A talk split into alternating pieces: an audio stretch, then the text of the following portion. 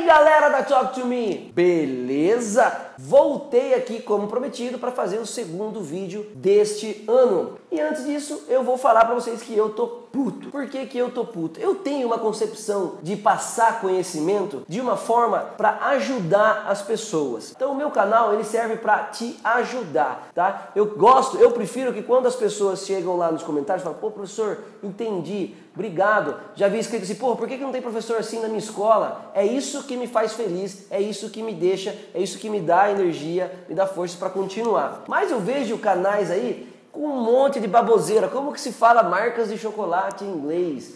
Como que se fala é, tal coisa, tipo assim, coisas inúteis que não vai ajudar você. Isso é opinião minha. Só explica coisa tonta. Só coisa, ah, como falar eu te amo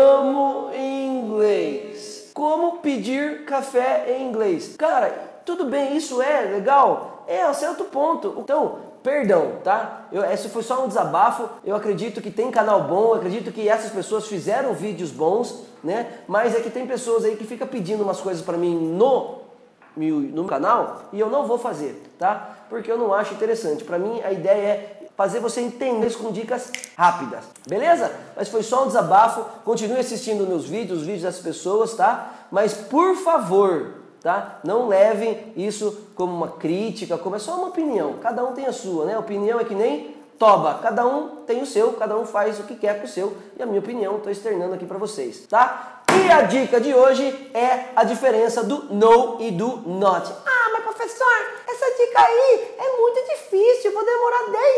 Não. Beleza, qual é a diferença? A palavra já está falando no e not são diferentes, não podem ser usadas da mesma maneira, ok?